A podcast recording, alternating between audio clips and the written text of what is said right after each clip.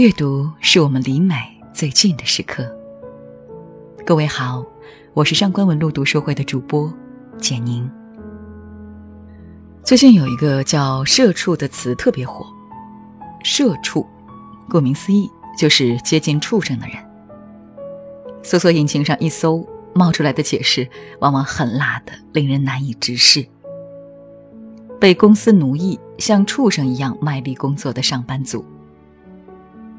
尽管如此惨烈，当代青年仍喜欢用“社畜”这个词自嘲，但字贬背后更多的还是浓浓的心酸意味。曾有一位叫卡夫卡的作家，用一位社畜青年的故事惊艳了世界文坛。他仅凭这篇小说的开头一句就被封神。格里格尔·萨姆沙做了一连串的噩梦，等早上清醒过来的时候，他发觉自己已经变成了一只巨大的虫子，正在床上躺着。一个人好端端的，为什么会变成虫子？原来，作为家中的长子，格里格尔要帮父亲还债，给一家人生活费，还要承担妹妹就读音乐学院的学费。他只能日复一日地做着办公室的小职员。关于金钱的焦虑，就像压在他身上重重的壳，最终把这个人生生的压成了一只甲虫。这其中，有没有我们的影子？做儿女要养老，做父母要养子女，房价越来越高，工资却不见涨。我们肯定不会真正的变成一只甲虫，但是无形的壳也重重的压在我们身上，把我们渐渐压得变形。每个国家的国情不同，但是人类有些痛苦和焦虑却是相通的。说起来可能很诡异，这位用德语写作的作家让我想起的是中国作家张爱玲。一位我们熟知她的私人八卦远超过她作品的女作家。一篇《倾城之恋》，一个极浪漫的名字之下，是个极苍凉的故事。他讲婚恋，却不止婚恋。和卡夫卡的主题很像的是，这也是一篇变形记，是现代人在感情上的变形记。我们每一个人都不该错过这篇关于心理情感的神作。故事的一开头，二十八岁的离婚女白流苏在照镜子。她因为被家暴而离婚，没有谋生技能的她在娘家成了吃白饭的，处处遭人白眼。她面临一个极其紧迫的焦虑：如何实现财务自由？当然了。那个时代的女性实现财务自由的常见方式，也就是嫁人。于是，我们的大龄离婚女白流苏看着自己的脸，细细端详，最终松了一口气。还好，这张脸还看不出老。如他所愿，很快他被一位名叫范柳园的豪门公子相中。这下，他离他想要的既有面子又有经济保障的生活越来越近了。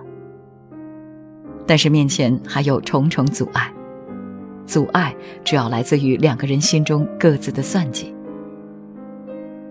白流苏急于找一个人嫁了，因为这能给她长久的关系和经济上的保障，但她又不能太主动，低了身份。毕竟大家公认的情场法则里都有这么一条。女人不能太主动，而范柳原呢，他显然是有点喜欢白流苏的，但他心里也有很多计较。他的喜欢不足够为了白流苏这一棵树放弃一整片森林，他不想放开白流苏，但同时又不想被婚姻绑住。各怀鬼胎的一对男女，究竟谁能得偿所愿呢？范柳原显然是占尽先机的，于是他步步为营，让白流苏逃不出自己的手掌心。他扮演着好男友的角色，带白流苏出入各种场合，导致白流苏失去了在当时对一个女人无比重要的清白名声。没有退路，只能做他的情妇。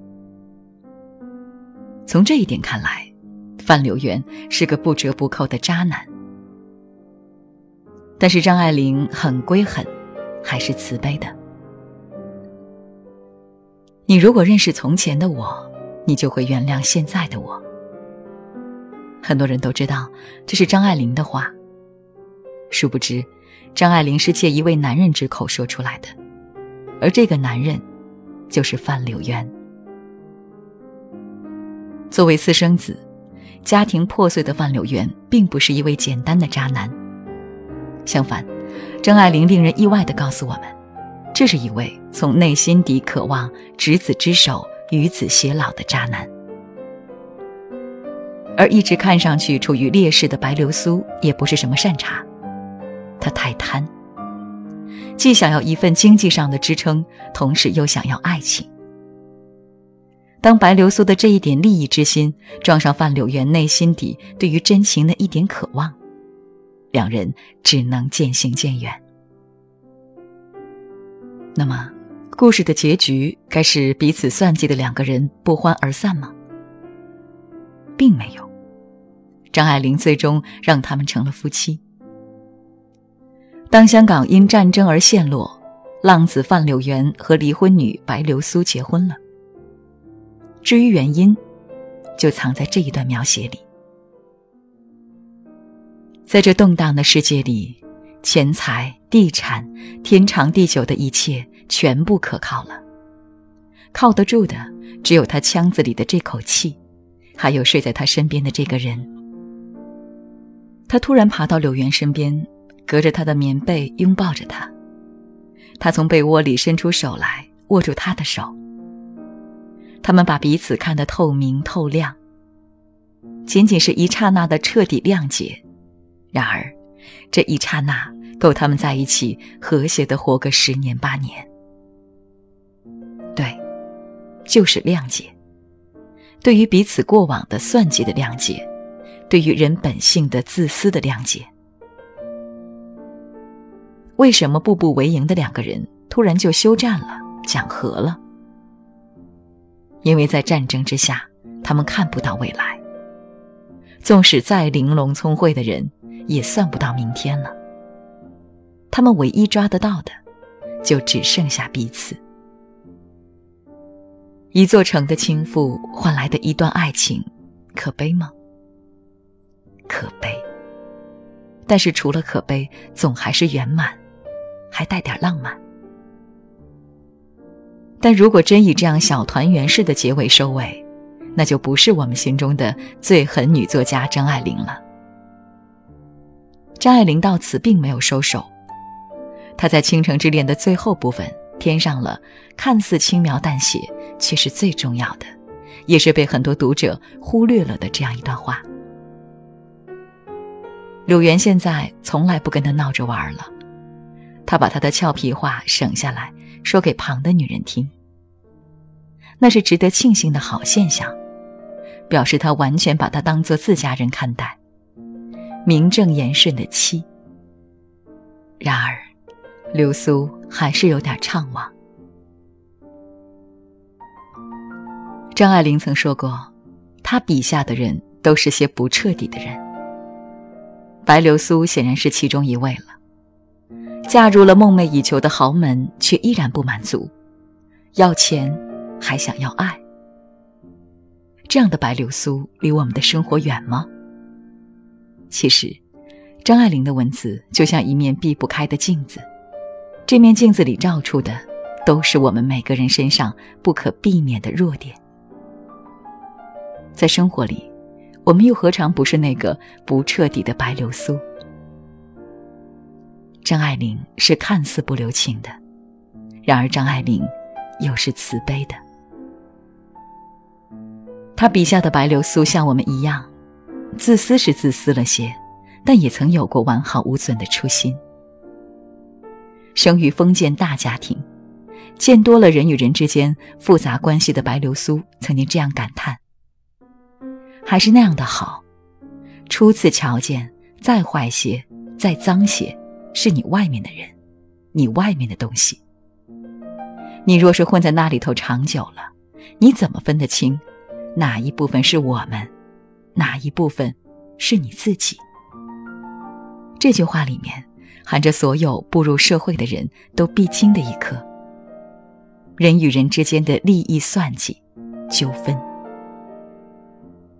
为了适应，我们都不得不改变，因为就算你不算计，别人也要算。那么，在经历这一场变形记之后，我们还剩下多少维持着的初心？我们还能否真诚的拥抱彼此？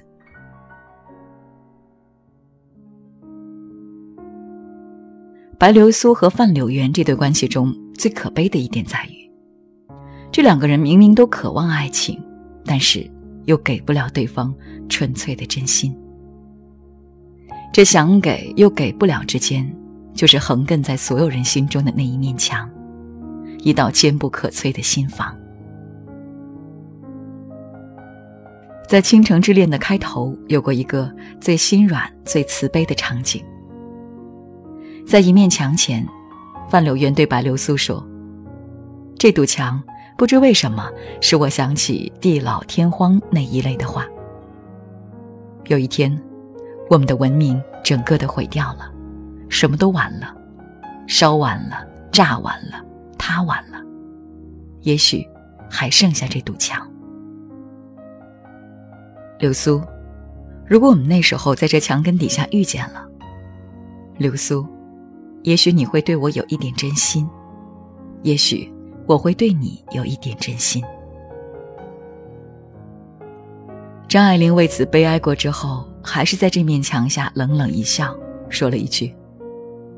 到处都是传奇，可不见得有这么圆满的收场。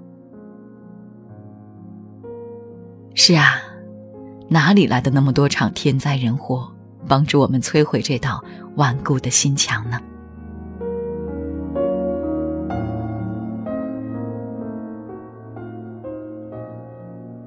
如果你想查看今天节目的内容，请到微信上搜索公众号“上官文露读书会”。阅读是我们离美最近的时刻，让我们共赴一场美丽的约会。今天的读书就到这里，下期再会。